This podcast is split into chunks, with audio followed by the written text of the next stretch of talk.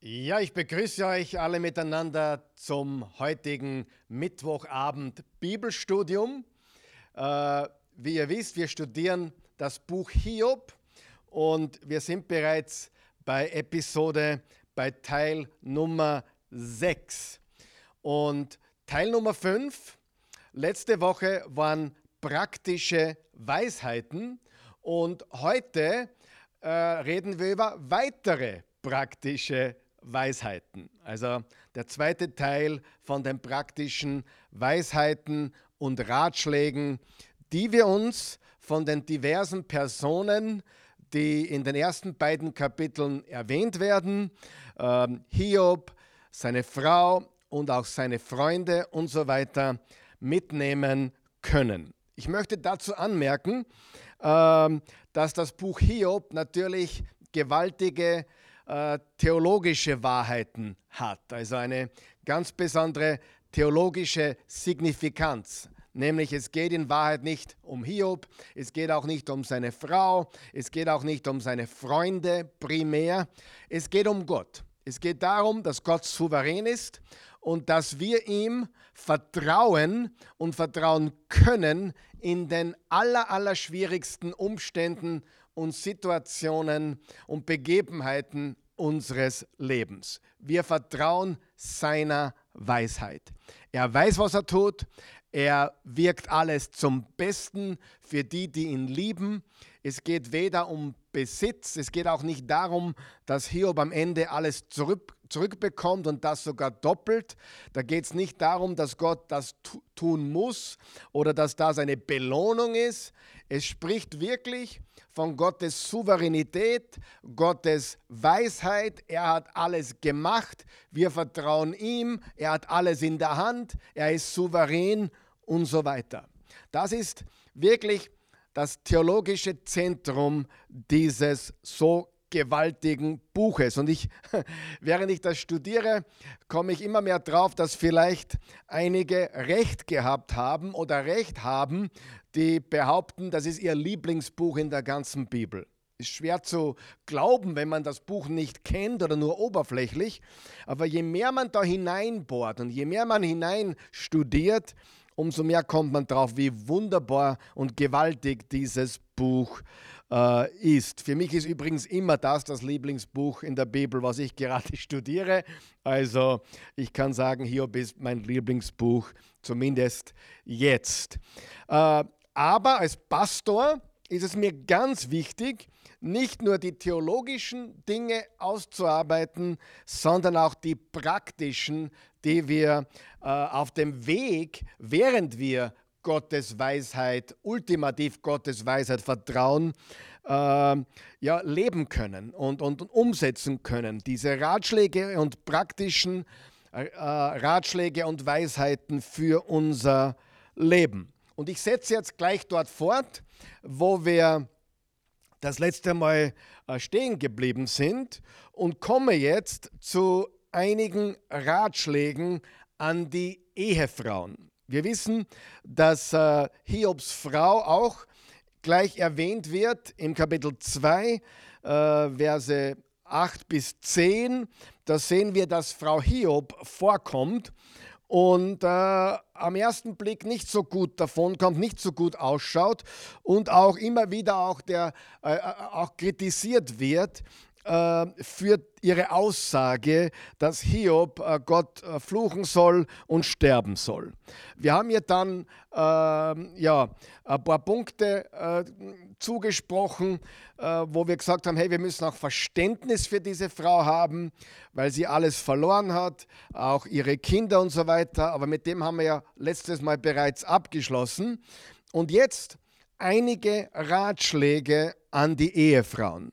Nummer eins, ähm, liebe Ehefrau, achte immer auf deine Worte, wenn dein Mann schrecklich schwere Zeiten durchmacht.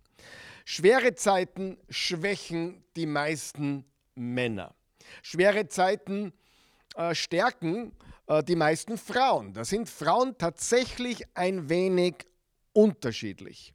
Äh, schwere Zeiten schwächen die meisten Männer. Wir Männer werden verletzbar in schweren Zeiten. Wir Männer äh, haben es schwer, äh, wenn wir durch schwere Zeiten gehen, insofern, dass es uns wirklich schwächt, wobei, oder und bei den Frauen ist es oft genau andersrum, sie werden in diesen Zeiten noch stärker. Unser Urteilsvermögen ist verzerrt. Die Entschlossenheit vieler Männer schwindet in äh, schweren Zeiten. Männer äh, flüchten auch gerne in schweren Zeiten. Ich habe das immer wieder beobachtet, auch in den letzten zweieinhalb, drei Jahren, wo unsere Welt wirklich in einer Krise ist oder immer mehr in eine Krise hineingeschlittert ist. Ähm, die Entschlossenheit der Männer schwindet. Männer sind wirklich nicht so sichtbar. Ich sehe nicht viele starke Männer in der heutigen Zeit, obwohl ich dafür bete, dass sie ein starkes Comeback feiern können. Ähm, und äh, Männer tendieren zu flüchten. Ich habe das sehr, sehr stark beobachtet in den letzten zweieinhalb, drei Jahren.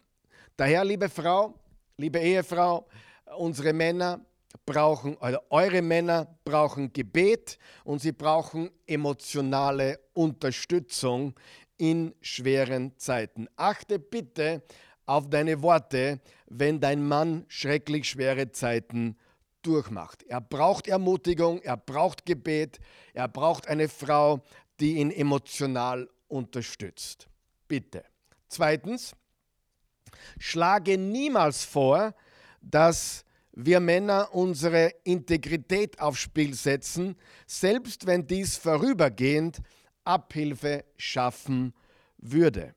Wenn wir geschwächt sind, wenn wir Männer geschwächt sind, werden wir innerlich zerbrechlich. Das Beste, was du sagen kannst, ist, egal was du machst, mein Mann, mein lieber Mann, stehe fest. Ich stehe mit dir und ich gehe mit dir. Gehen wir da mit Gott gemeinsam durch. Das sollte äh, das sein, was du als Frau äh, uns da mitgibst. Ich stehe mit dir, ich gehe mit dir, lass uns gemeinsam da durchgehen. Und Hiobs Reaktion ist großartig. Er ist festgestanden. Und er hat sie sogar zurechtgewiesen, wie wir im Kapitel 2, Vers 10 äh, gelesen haben. Er hat sie zurechtgewiesen, er hat sie äh, ja, korrigiert und äh, im Prinzip hat er gesagt, hat Gott nicht das Recht dazu? Ist Gott nicht der Töpfer? Kann er nicht tun, was er will? Ich habe ein Zitat gefunden von einem äh, Theologen und Autor namens Robert Alden. Er hat Folgendes gesagt. Das ist für einige Gläube, das ist für einige Gläubige eine harte Lektion. Besonders wenn sie das Gefühl haben, dass ihnen Gesundheit und Reichtum versprochen wurden. Oder wenn sie missverstanden haben, dass Gottes wunderbarer Plan für ihr Leben nur Freude und keine Schwierigkeiten beinhaltet. Gläubige auf dieser Seite des Kreuzes, also nach, nach der Auferstehung, nach dem Kreuzestod, nach dem Erlösungswerk Jesus, haben viele weitere Beispiele aus der Bibel und der Kirchengeschichte von Gottes Volk, die gelitten haben. Also Neues Testament und nach der Auferstehung. Hiob tappte viel mehr im Dunkeln als wir das heute im Neuen Testament tun. Doch aus dieser Dunkelheit zeigte sich sein starker Glaube an die Souveränität Gottes umso glänzender. Gewaltiges Zitat und auch wichtig für viele Christen, das zu hören. Gott hat uns kein Leben mit nur Gesundheit oder voller Reichtum versprochen. Das ist ein missverstandenes und falsch verstandenes Evangelium. Gottes wunderbarer Plan für unser Leben beinhaltet nicht nur Freude, sondern auch Schwierigkeiten. Obwohl wir uns inmitten des Leides, inmitten der Schwierigkeiten selbstverständlich freuen können, denn die Freude ist nicht aufgrund der Umstände, unsere Freude ist in, in unserem Herrn. Die Freude am Herrn ist unsere Kraft. Nehemiah 8, Vers 10 steht das. Er ist unser Herr, er ist unser Meister, er ist unser Gott. Und wir müssen uns daran erinnern, dass der Gott, dem wir dienen, einen Spielplan hat, der unser Verständnis übersteigt. Das sind die zwei Ratschläge, die ich äh, an die Ehefrauen hier im, in den ersten zwei Kapiteln, genauer gesagt im Kapitel 2 vom Hiob sehen kann. Erstens, achte immer auf deine Worte, wenn dein Mann schrecklich schwere Zeiten durchmacht. Und zweitens, schlage niemals vor, dass wir unsere Integrität aufs Spiel setzen, selbst wenn dies vorübergehend äh, Abhilfe schaffen würde. Jetzt lass uns reden über drei zeitlose Prinzipien von dem, was Hiob widerfahren ist. Drei zeitlose, wahrhaftige Prinzipien von dem, was Hiob widerfahren ist. Erstens, da unser Leben voll von Prüfungen ist, dürfen wir nicht vergessen, dass es wieder welche geben wird. Prüfungen Tests im Leben, Herausforderungen sind unvermeidlich und sei nicht überrascht, wenn Prüfungen in dein Leben kommen. Wenn du schon ein bisschen gelebt hast, weißt du, was Prüfungen sind. Und du weißt auch, äh, dass sie vielleicht immer wieder kommen oder äh, von Zeit zu Zeit wiederkommen. Sei nicht überrascht, wenn du wieder Prüfungen erlebst. Der Apostel Petrus hat bereits äh, das geschrieben oder eigentlich viel später geschrieben als Hiob natürlich, im, er, im 1. Petrus 4, im Neuen Testament, im ersten Jahrhundert äh, der, der Kirchengeschichte, also ganz am Anfang. Liebe Freunde, wundert euch nicht, wundert euch nicht über die Nöte, die wie ein Feuersturm über euch hereingebrochen sind und durch die euer Glaube auf die Probe gestellt wird, denkt nicht, dass euch damit etwas Ungewöhnliches zustößt. Er sagt also, wundert euch nicht über die Nöte und den Feuersturm, über den Schmelztiegel, in den ihr geworfen werdet, könnte man auch sagen. Äh, euer Glaube wird auf die Probe gestellt. Es ist nichts Ungewöhnliches, was euch zustößt. Also Prüfungen sind wiederkehrend.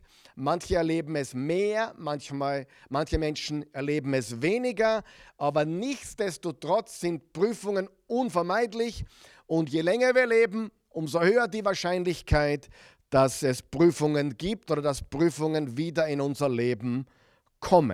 Das ist das Erste. Prüfungen werden wieder kommen. Es wird wieder welche geben. Und wenn du noch nie wirklich geprüft wurdest, dann bitte fest anschnallen. Wahrscheinlich gibt es bald eine Prüfung für dich und dein Leben. Zweitens, also mit anderen Worten, niemand fällt nur auf die Butterseite. Niemand und selbst Menschen, die auf die Butterseite des Lebens gefallen sind, werden äh, einmal auch den Schmelztegel des Lebens erleben. Zweitens, da unsere Welt gefallen ist, müssen wir verstehen, dass auch diejenigen, die uns lieben, also die, die uns über alles lieben, uns falsche Ratschläge geben können. Natürlich tun sie es nicht aus Bosheit oder weil sie uns was zu Fleiß tun wollen. Nein, sie sind aufrichtig, sie, sie meinen es authentisch und ehrlich, aber können falsch liegen. Man kann aufrichtig daneben liegen und man kann aufrichtigerweise falschen Rat geben. Und oft sind es die, die uns am meisten leben, die uns Ratschläge geben wollen, die uns besser machen wollen, die uns das Beste wünschen. Aber falsch, falsche Ratschläge kommen auch von Menschen, die uns wirklich leben. Und ich betone wirklich leben, also nicht nur oberflächliche Freundschaften oder oberflächliche äh, Freunde, die sagen, ich habe dich lieb oder ich liebe dich, sondern ehrliche, äh, aufrichtige Menschen in unserem Leben, die uns aufrichtig und ehrlich lieben. Und da ist es ganz wichtig, dass wir alles abgleichen, was wir hören. Äh, gleiche alles, was du hörst, mit den Prinzipien und Wahrheiten des Wortes Gottes ab. Egal, was du hörst, von Feinden, von Freunden und von deinen Allerliebsten, gleiche alles ab, was du hörst, mit den Prinzipien und Wahrheiten, die im Wort Gottes stehen. Das ist eine Wahrheit, ein Prinzip, das zeitlos ist. Und wir kommen zum dritten. Und das ist, da unser Gott souverän ist, müssen wir uns auf Segen und Widrigkeiten vorbereiten. Äh, wir wissen, dass Gott uns segnet, dass er uns immer wieder segnen kann und auch segnen tut und segnen wird und segnen will. Aber in dieser Welt müssen wir nicht nur auf Segen vorbereitet sein, sondern auch auf Widrigkeiten. Du sagst jetzt, auf Segen vorbereitet, muss ich das wirklich? Doch. Denn viele Menschen können auch mit den segensreichen Dingen des Lebens nicht wirklich umgehen. Sie können mit Erfolg nicht umgehen, sie können nicht umgehen damit, wenn es ihnen besser geht. Sie driften ab, sie sind nachlässig wieder, wenn es ihnen zu gut geht und so weiter. Wir müssen wirklich vorbereitet leben, sowohl auf Segen wie auch auf Widrigkeiten. Sowohl wenn Gott uns etwas gibt oder auch etwas nimmt. Wenn uns das Leben Dinge zuteil werden lässt oder auch wieder nimmt. Lass uns vorbereitet sein. Äh, Dr. Francis Ian, oder Ian sagt man, glaube ich, Dr. Francis Ian Anderson, ein australischer Wissenschaftler in den Bereichen Bibelwissenschaft und Hebräisch, äh, sagt Folgendes diesbezüglich. Ich zitiere. Hiob findet nichts Falsches an dem, was ihm passiert ist. Es ist für Gott gleichermaßen richtig, Geschenke zu geben und sie zurückzuholen. Das ist die erste Runde im Kapitel 1. Es ist ebenso richtig, dass Gott Gutes oder Böses sendet. Runde 2. Empfangen ist ein gutes aktives Wort, das Zusammenarbeit mit der Vorsehung impliziert, nicht bloße Unterwerfung. Solch ein positiver Glaube ist der, der magische Stein, der alles in Gold verwandelt.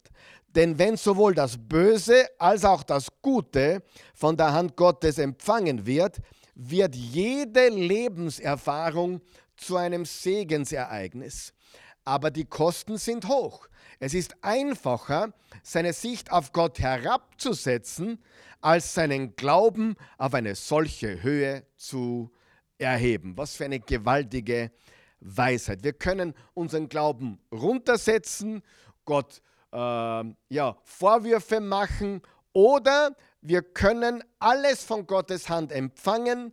Es verwandelt sich in das Beste. Es verwandelt sich in Lebenserfahrung und ein Segensereignis, egal was es ist, weil unser Glaube das Beste erwartet in und durch alle Lebensumstände. Im Psalm 115, Vers 3 steht, unser Gott ist im Himmel. Alles, was ihm gefällt, das führt er auch aus. Ganz wichtig, bitte hör mir zu. Gott ist Gott. Und das ist auch die Botschaft vom Hiob. Gott ist Gott und unser Gott hat keine Verpflichtung, sich zu erklären. In manchen christlichen Kreisen ist das schwer zu verkraften und schwer zu verdauen. Da, da glauben die Menschen, Gott muss immer segnen, Gott muss immer äh, nur das Gute für uns bereit haben. Aber in Wahrheit, Gott ist der Töpfer, wir sind der Ton. Er ist der Schöpfer, wir sind die Geschöpfe. Und so wie es auch in Römer 9 bis 11 beschrieben wird, äh, in diesen drei Kapiteln vom Apostel Paulus, dass eben Gott das Recht hat zu tun, was er will und uns keine Erklärung schuldig ist. Aber bitte verstehe auch, unser Gott ist voller Mitgefühl, aber sein Plan geht weit über unser Verständnis hinaus. Wir vertrauen seiner ultimativen Weisheit und wir vertrauen, dass, dass das Beste, äh, das Beste entsteht, wenn wir Gott vertrauen, wenn wir Gott lieben, dient uns alles zum Besten. Jesaja 55, Verse 8 bis 9. Denn meine Gedanken sind nicht eure Gedanken und eure Wege sind nicht meine Wege, Spruch des Herrn. Denn so hoch der Himmel über der Erde ist, so viel höher sind meine Wege als eure Wege und meine Gedanken als eure Gedanken. Wir sollten sagen Folgendes. Wir sollten Folgendes sagen. Oh Gott, ich vertraue dir. Ich weiß nicht, warum ich das durchmachen muss. Wenn ich etwas lernen kann, wunderbar. Wenn es etwas gibt, was jemand anderer lernen kann, durch die Situation, großartig.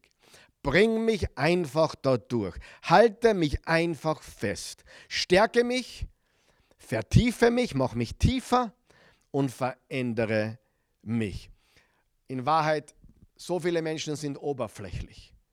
Aber Gott möchte Tiefe, Tiefgang, Stärkung in unserem Leben produzieren. Eines Tages wird Gott alles klar machen. Und das ist einer der Gründe, warum ich glaube, dass der Himmel so ein wunderbarer Ort sein wird, wenn alles neu gemacht wird, mit neuer Himmel, neuen Erde, wenn wir bei Jesus sind, wenn wir zum ersten Mal in seine Gegenwart treten, wird uns der Panoramablick geboten, der Panoramablick. Und dann und nicht vorher werden wir antworten. Das ist also der Grund. Jetzt verstehe ich.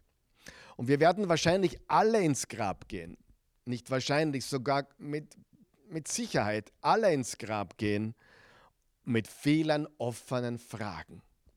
Aber wenn wir den Panoramablick dann haben, dann können wir sehen, was Gott getan hat, warum er es getan hat und dass es tatsächlich zu unserem Besten ist. Und so zu leben und so Gott zu vertrauen, das ist Anbetung auf höchster Ebene.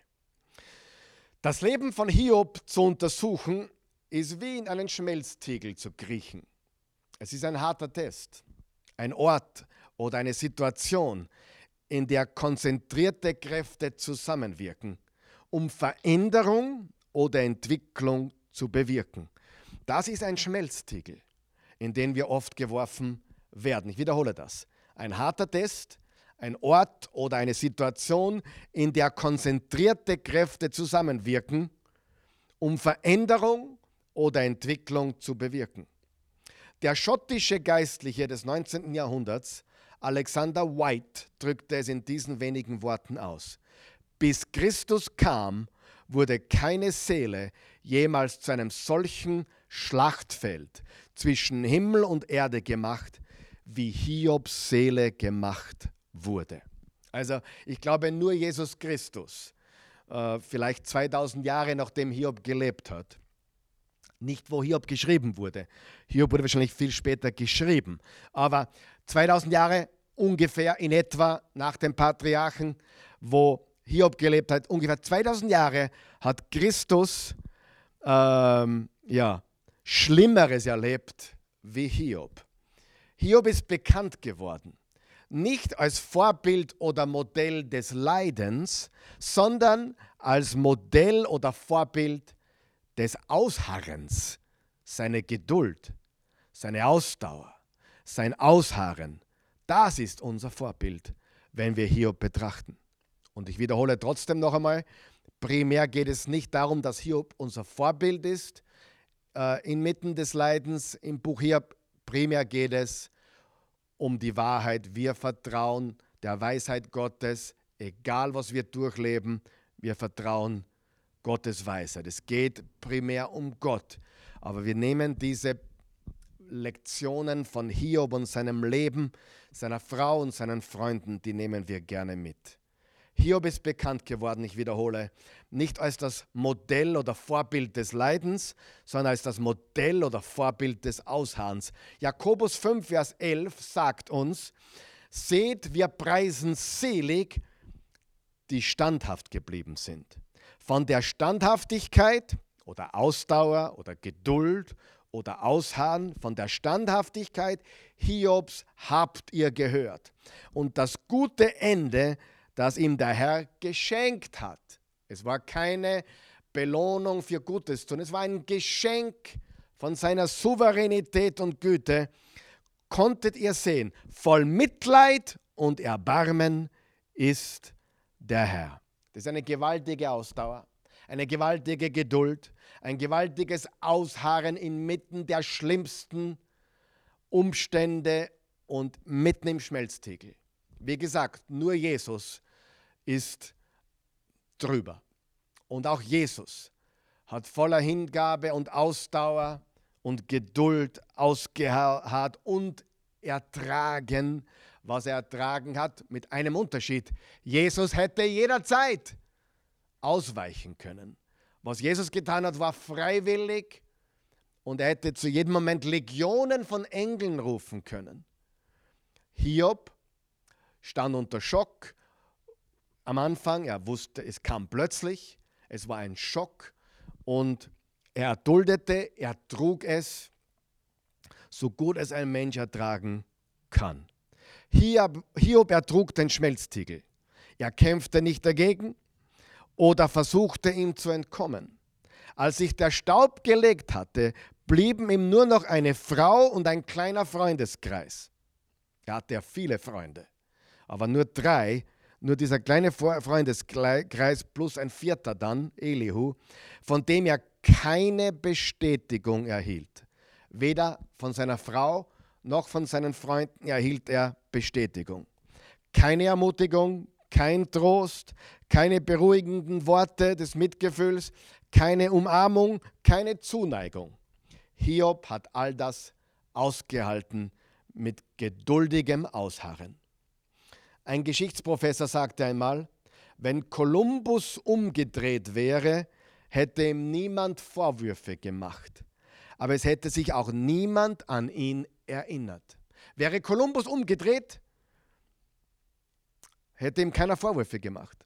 Aber niemand würde ihn heute kennen. Der einzige Grund, warum wir Hiob mit solcher Bewunderung gedenken, ist, dass er durchgehalten hat. Er ertrug die Worte einer kurzsichtigen Frau, er ertrug die Anschuldigungen von Freunden, die die Rolle des Richters und der Geschworenen übernahmen. Also sie, sie wurden, obwohl sie am Anfang sicher Trost spendeten und still waren, wir kommen zu ihnen in ein paar Minuten, haben sie dann später die Rolle nach den sieben Tagen von Stille, wo, das, wo die Dialoge begannen, haben sie die Rolle des Richters und der Geschworenen eingenommen. Inmitten von Schmerz. Menschen wenden sich ab. Und das ist noch ein größerer Schmerz. Aber genau hier führt der Schmelztegel zu Veränderung und Entwicklung. Wir werden zu weisen Ratgebern und wertvollen Tröstern. Sie Menschen, die gelitten haben, können zu weisen Ratgebern und wertvollen Tröstern werden. Mit der Voraussetzung, dass sie besser werden und nicht bitter werden. Dass sie sich nicht verbittern lassen, sondern besser werden. John Eldridge hat gesagt, ich vertraue keinem Mann, der nicht gelitten hat. Ich vertraue keinem Mann, der nicht gelitten hat. Ich kann mich dem anschließen. Ich vertraue keinem Menschen, der nicht gelitten hat. Diese Menschen sind seicht, oberflächlich und können nicht wirklich mitfühlen. Ich habe nicht gesagt, dass sie schlechte Menschen sind. Sie haben nur nicht erfahren, was es bedeutet zu leiden. Woher bekommen wir den wertvollsten Rat? Die wertvollsten Ratschläge, die wertvollsten Weisheiten von denen, die den Schmerz, den Schmelztiegel äh, ertragen, von Veteranen des Schmerzes, von, die, die von denen, die gelitten haben, erhalten wir die wertvollsten Ratschläge.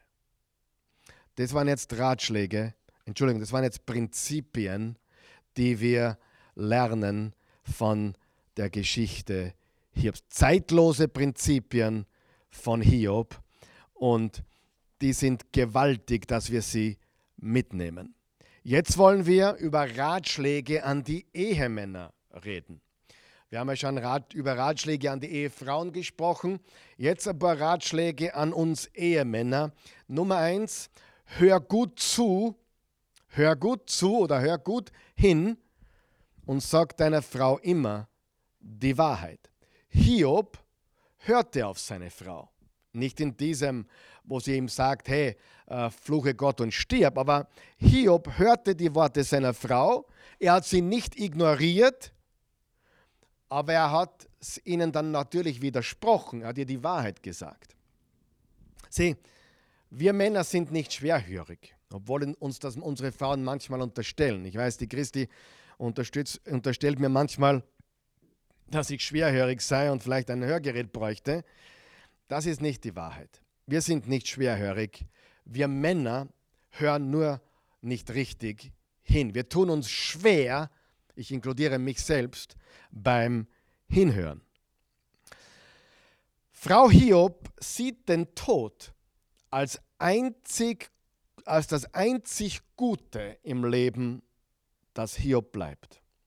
Sie sieht den Tod als das einzig Gute, das Hiob bleibt. Er sollte zu Gott beten, um sterben zu dürfen, oder sogar ihn verfluchen, um zu sterben. Eine indirekte Art, Selbstmord zu begehen. Ich glaube, sie spielt hier mit dem Gedanken von Selbstmord. Hiob, fluche Gott und stirb. Was auch immer hinter ihren Worten steckte, Hiob weist sie streng zurück. Aber er nennt sie nicht böse, sondern nur töricht. Das heißt, es fehlt ihr an Urteilsvermögen. Er nennt sie nicht böse, er nennt sie nicht einmal töricht, er sagt, du redest wie die törichten Frauen. Es fehlt ihr an Urteilsvermögen. Sie denkt, dass Gott Hiob schlecht behandelt hat und einen Fluch verdient. Also, dass Gott verdient, verflucht zu werden, weil er Hiob schlecht behandelt. Hiob findet nichts Falsches an dem, was ihm passiert ist. An diesem Punkt tritt Hiobs Prüfung in eine neue Phase ein. Die schwierigste von allen Phasen. Anstatt zu helfen, bereiten ihm die Worte seiner Frau und seiner Freunde noch mehr Schmerz und setzen ihn unter noch mehr Druck als die anderen Dinge, die ihm bisher widerfahren sind. Okay, er hatte sicher eine gute Frau. Ich gehe auch davon aus, dass sie eine äh, mehr oder weniger gute Ehe hatten. Was kann man von einer Ehe heute realistisch erwarten? Dass sie perfekt ist? Absolut nicht. Ich glaube, man ist gut bedient, wenn man eine, eine, ein, sagen kann, man hat eine gute Beziehung zu seinem Mann oder zu seiner Frau. Ich glaube, ähm, in der heutigen Zeit ganz besonders zu erwarten, dass man zu jeder Zeit in Wahrheit eine perfekte Beziehung hat, ist eine Illusion. Aber eine, eine mehr oder weniger gute, erfüllende Ehe ist was Wunderbares. Da sind auch Kämpfe dabei, da sind auch äh, ja, Streitigkeiten dabei. Man darf auch mal streiten, man darf auch mal äh, aneinander geraten, man darf auch Täler haben. Ich glaube, das gehört zu jeder Ehe dazu.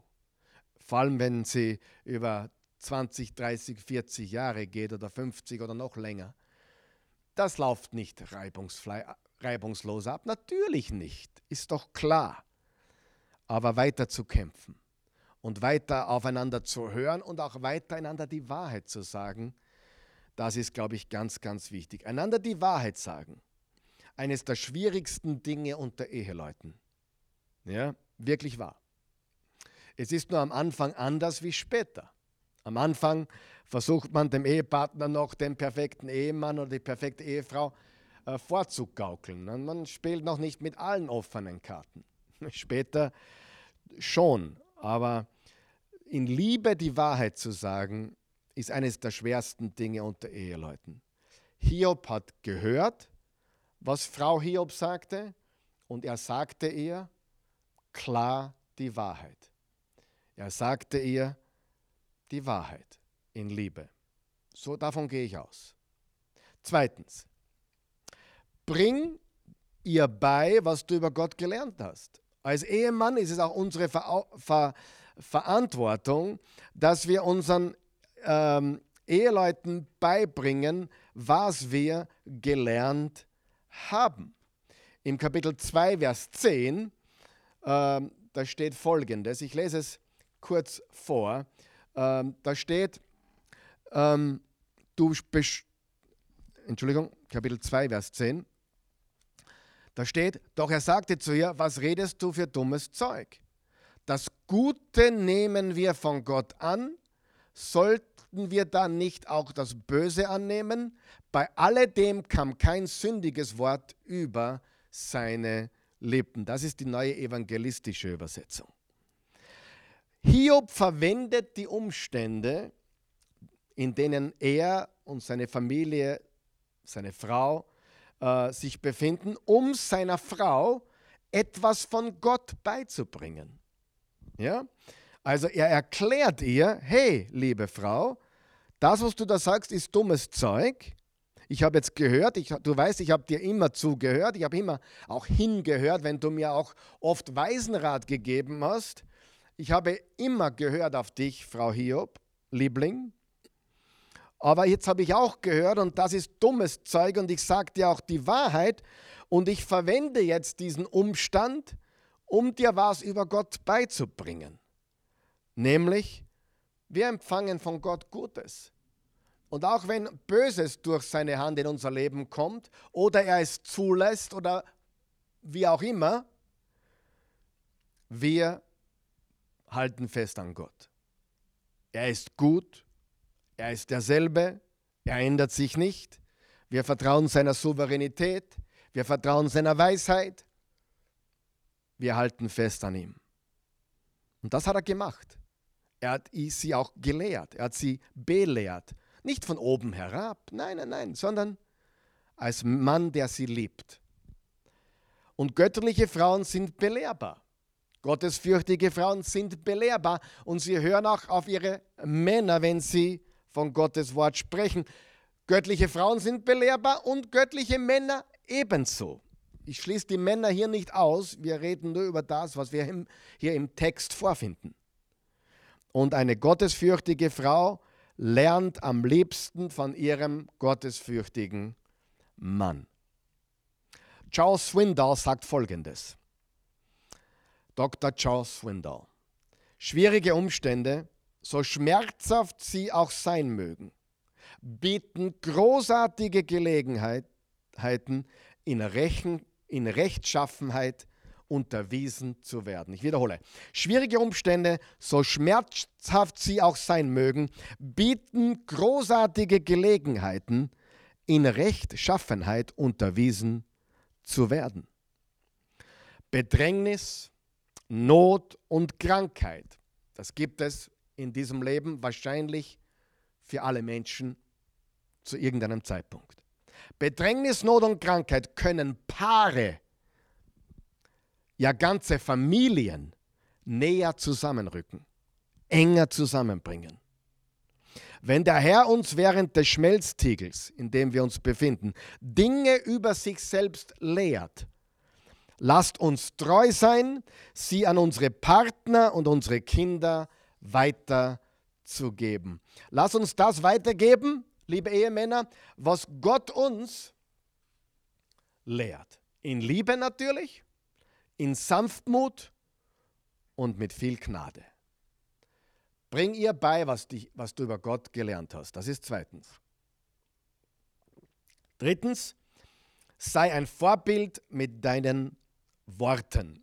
Hiob 2, Vers 10, im zweiten Teil, im Teil B steht, bei all dem versündigte sich Hiob nicht mit seinen Lippen. Er versündigte sich nicht mit seinen Lippen. Da müssen wir ganz genau aufpassen. Alle Männer müssen da irrsinnig vorsichtig sein, dass uns da nicht destruktive Worte herausrutschen.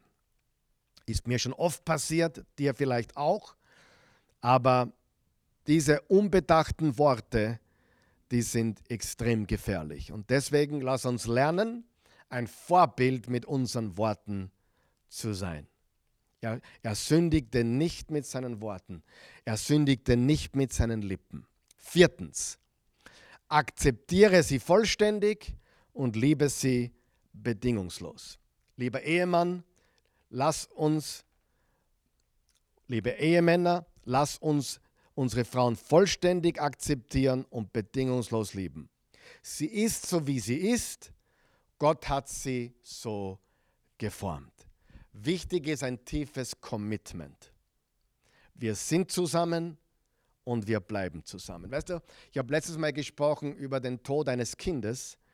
Wenn ein Kind in einer Familie stirbt, äh, dann ist die Ehe sehr, sehr, sehr gefährdet. Und die Scheidungsrate schn schnellt nach oben. Prozent, der Prozentsatz der Scheidungen.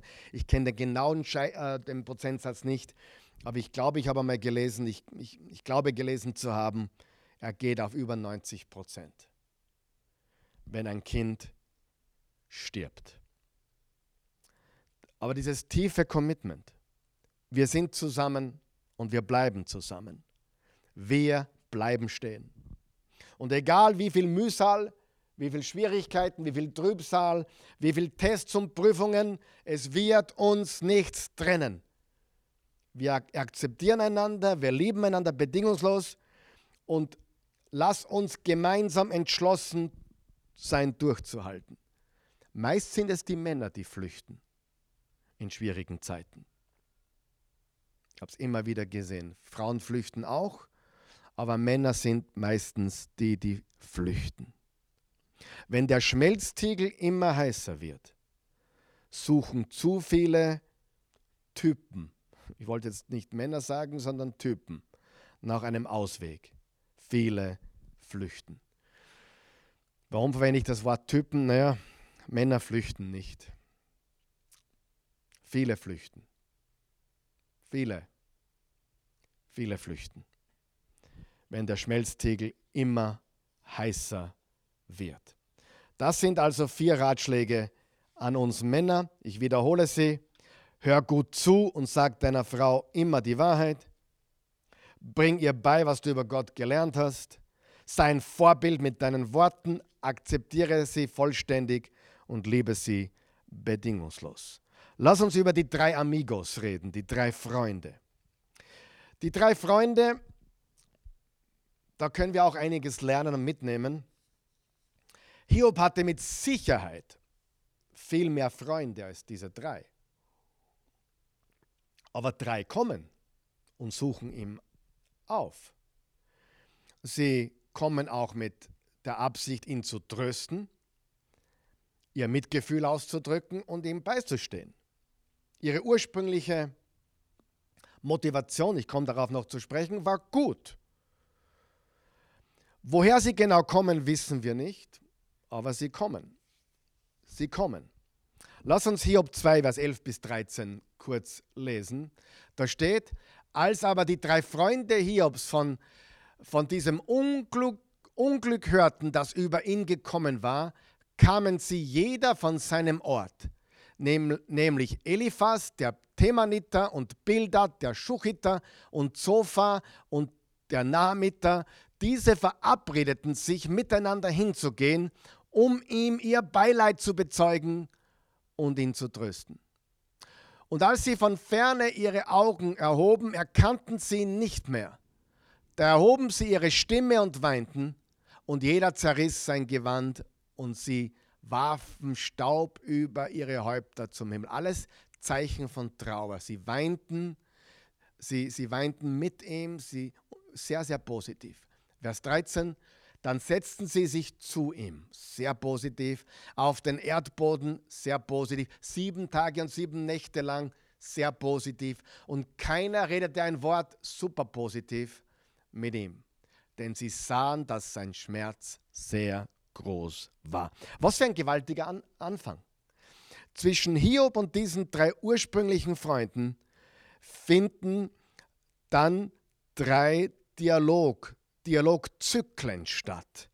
Während Elihu, der vierte, dann später ins Spiel kommt, im Kapitel 32, schweigt. Lass uns Ratschläge für Freunde besprechen. Ratschläge für Freunde. Noch einmal, bevor ich diese Ratschläge äh, aufzähle. Für ihr Kommen sollten sie gelobt werden. Wo waren die anderen unzähligen Freunde, die Hiob hatte? Wir wissen es nicht, aber drei kamen. Und auch ihre ursprünglichen Motive, ihre ursprüngliche Motivation, warum sie kamen, ist zu loben. Sehr lobenswert. Lass uns über Freunde reden. Erstens, echte Freunde kommen, ohne gefragt zu werden. Das ist Punkt Nummer eins. Echte Freunde kommen, ohne gefragt zu werden. Echte Freunde zeigen sich, wenn jemand, den sie lieben, wirklich verletzt ist, wirklich Schmerzen. Sie brauchen keine Einladung, sie kommen spontan. Ich habe schon viele Beerdigungen gemacht, hunderte wahrscheinlich. Zu einem Be Begräbnis wird man auch nicht wirklich eingeladen. Man wird informiert, glaube ich, aber bei einer Hochzeit wird man eingeladen, offiziell. Ich glaube nicht, wenn, mich, wenn ich mich so recht erinnere, gibt es keine offizielle Begräbniseinladung. Man kommt einfach. Da kommen auch Menschen, die nicht eingeladen wurden oder von denen man es oft nicht erwartet. Ich habe immer wieder gesehen, dass Menschen bei einem Begräbnis auftauchen, mit der die Familie nicht gerechnet hat. Eine Person oder ein Ehepaar oder wer auch immer, mit denen man nicht gerechnet hat oder nicht unbedingt rechnen konnte. Bei einer Hochzeit passiert das nicht, da kommt man nicht ohne Einladung. Bei einer Beerdigung sehr wohl. Man kommt einfach. Aus Respekt, aus Liebe, Respekt zu dieser Person, die gestorben ist. Und dann manche Leute bleiben fern von dem man es eigentlich erwartet hätte, dass sie erscheinen würden. Echte Freunde kommen ohne gefragt zu werden. Zweitens, echte Freunde reagieren mit Sympathie und Trost. Echte Freunde reagieren mit Sympathie und Trost. Sie identifizieren sich. Sie kommen, so wie diese Freunde gekommen sind, ursprünglich mit wunderbarer Motivation. Sie wollten Trost, trösten, ermutigen, einfach da sein. Sie sagten nichts. Ihre Lippen waren versiegelt. Sieben, sieben Tage und Nächte. Sie identifizieren sich. Sie, sie, sie kommen, um den Schmerz zu lindern, um den Kummer leichter zu machen.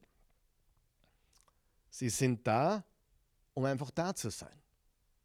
Nicht um was besser zu wissen, oder zu korrigieren, das sind wahre Freunde.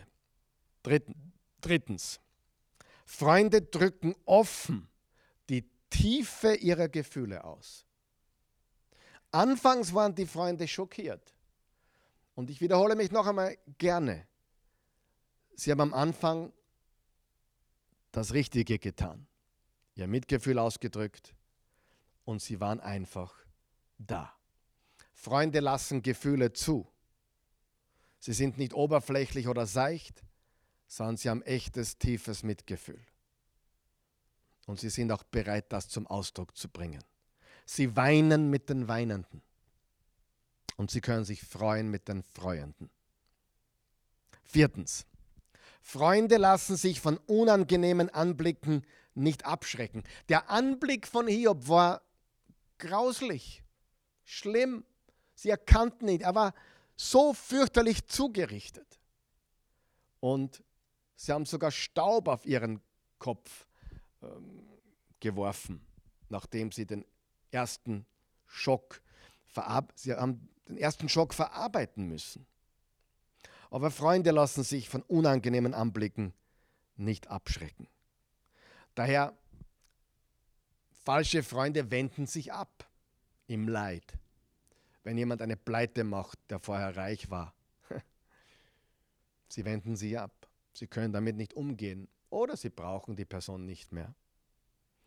Aber Freunde sind dann da, wenn der Anblick schlimm ist, wenn die Situation schlimm ist. Fünftens. Freunde versuchen zu verstehen, darum sagen sie wenig bis nichts. Sie versuchen zu verstehen. Sie behaupten nicht zu verstehen. Die Freunde Hiobs waren am Anfang so unterwegs und dann haben sie alles besser gewusst und lagen voll daneben. Sie sagten manche Dinge, die waren halb, halb wahr, gar nicht wahr, fast wahr, aber sie haben den Punkt verpasst. Sie haben, sie haben, es, sie haben, es, sie haben komplett daneben geschossen. Warren, Wir Warren Wiersbe, ein Theologe und Autor, sagt folgendes, sagte folgendes, er ist bereits verstorben. Der beste Weg, Menschen zu helfen, die verletzt sind, besteht darin, einfach bei ihnen zu sein, wenig oder gar nichts zu sagen und sie wissen zu lassen, dass sie dir wichtig sind. Versuchen, versuche nicht, alles zu erklären. Lass uns nicht versuchen, alles zu erklären. Erklärungen heilen niemals ein gebrochenes Herz. Wenn seine Freunde ihm zugehört, seine Gefühle akzeptiert und nicht mit ihm gestritten oder argumentiert hätten, hätten sie ihm sehr geholfen. Aber sie entschieden sich dafür, Staatsanwälte statt Zeugen zu sein. Erklärungen helfen niemandem in einer solchen Situation des Leids und des Schocks. Was nach den sieben Tagen geschah, hat Dinge schlimm gemacht. Noch einmal, die ersten sieben Tage, sie waren einfach da, sie sagten nichts, sie trauerten mit ihm, sie haben ihm das Mitgefühl gezeigt, sie waren einfach gegenwärtig. Der Dienst der Präsenz, der Dienst des Einfach-Daseins. Aber danach, nachdem die sieben Tage vorbei waren, was dann geschah, hat die Dinge schlimmer, noch schlimmer gemacht.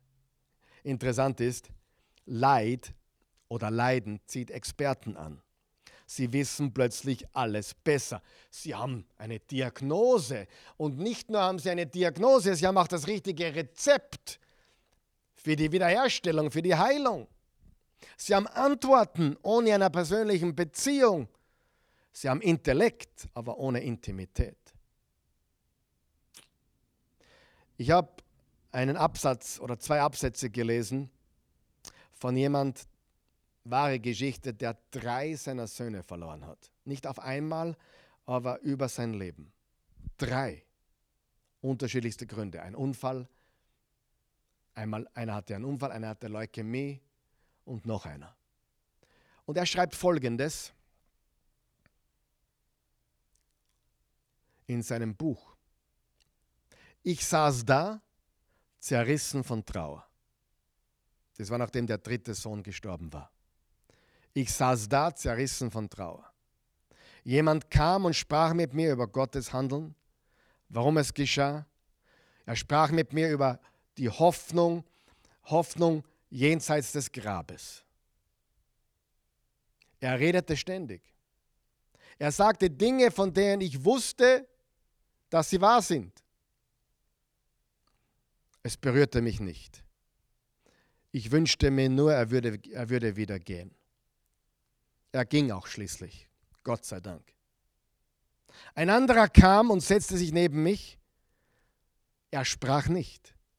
Er stellte keine Fragen. Er saß einfach eine Stunde und länger noch neben mir. Hörte zu wenn ich etwas sagte, antwortete ganz kurz und einsilbig, betete einfach mit, mit mir und ging wieder. Ich war berührt und gerührt. Ich war getröstet. Ich wollte nicht, dass er geht. Ich war traurig, ihn gehen zu sehen. Das ist aus der Praxis, das ist vom Leben.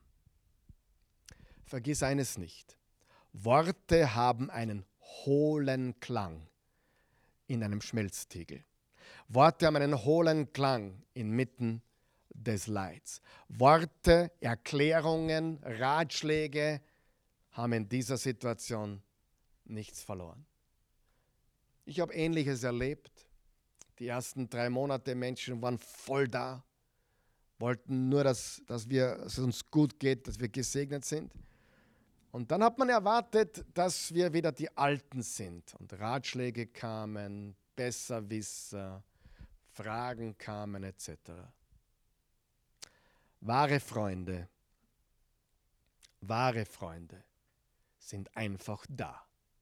Sie wollen den Schmerz lindern, den Kummer leichter machen und sie beten für dich, mit dir, hören dir zu und antworten kurz, wenn du eine Frage hast. Ja, das ist so die letzten zwei Mittwoche die Weisheiten, die praktischen Weisheiten, die praktischen Ratschläge, die wir von Hiob, seiner Frau und seinen Freunden lernen können. Das ist für mich pastoral sehr wichtig. Ich bin kein Schriftgelehrter, ich bin kein äh, Supertheologe, ich liebe Theologie und ich liebe äh, Wissenschaft, Bibelwissenschaft und beschäftige mich sehr damit. Und wir werden auch wieder zurückkehren zu den theologischen Themen des Hiobs. Aber mir war ganz wichtig, auch die praktischen, lebensnahen Dinge einfließen zu lassen. Nimm bitte das mit. Nimm es mit, wende es an und sei die Ehefrau, die du sein kannst, sei der Ehemann, der du sein sollst, sei der Freund, der du sein sollst und sei auch der Hiob, wenn du im Leiden bist der ausharrt und nicht aufgibt. Gemeinsam mit unseren Ehepartnern, unserer Familie, unseren wahren Freunden können wir durch alle Täler durchgehen und auf der anderen Seite rauskommen, wie immer das ausschaut. Aber denen, die Gott lieben, dient alles zum Besten. Lass uns beten. Himmlischer Vater, gütiger, gnädiger, treuer, erbarmungsvoller, liebender Gott und Vater. Wir kommen zu dir im wunderbaren Namen Jesu. Wir danken dir für deine Treue, deine Güte und deine Weisheit. Du bist ein souveräner Gott. Das Leben ist nicht leicht, aber du bist gut. Wir vertrauen dir und wir wissen, dass wir auf deine Weisheit vertrauen können, mit deiner Weisheit rechnen können und dass du alles in deiner Hand hast. Du hattest bei Hiob, bei dieser unfassbaren Situation alles in der Hand, so wie du bei Jesus und seinem Kreuzestod alles in der Hand hattest, so hast du auch bei denen alles in der Hand, die dir nachfolgen. Wir danken dir von ganzem Herzen. In Jesu Namen. Amen. Amen.